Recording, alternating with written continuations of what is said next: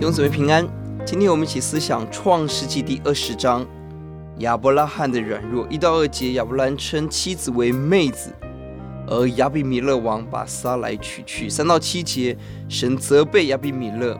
八到十八节是亚比米勒把撒莱还给亚伯拉罕。亚伯兰这时候为什么因着惧怕而说谎呢？经文告诉我们第十一节，因为他惧怕人。不惧怕神，其实背后是亚伯拉罕自己对神的敬畏惧怕出了大的问题。他忘记神给他的身份，在第七节他是个先知，他拥有祷告的权柄。在第十七节，他的祷告带着医治的大能。他忘了他的身份，忘了神给他的尊贵跟荣耀，而他也忘记。二十年前，他曾经在埃及犯过这样的错，在创记第十二章，二十年后他再学一次。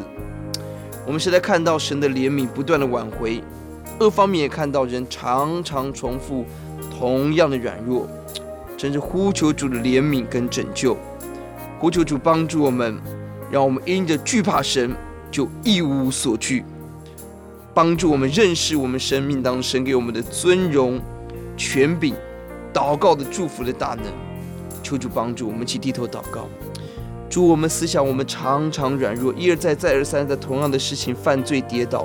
主，但你没有离开我们。呼求主，让我们把握今天，赶快回头抓住耶稣，拿起你给我们祷告的权柄，使我们脱离黑暗软弱，走在上帝光明、荣耀、圣洁的道路。求主，让我们永远记得我们是。神荣耀的先知，荣耀的代言人，我们手上握着祷告祝福的权柄，让我们带着这个权柄走人生的道路。听我们的祷告，奉耶稣的名，阿门。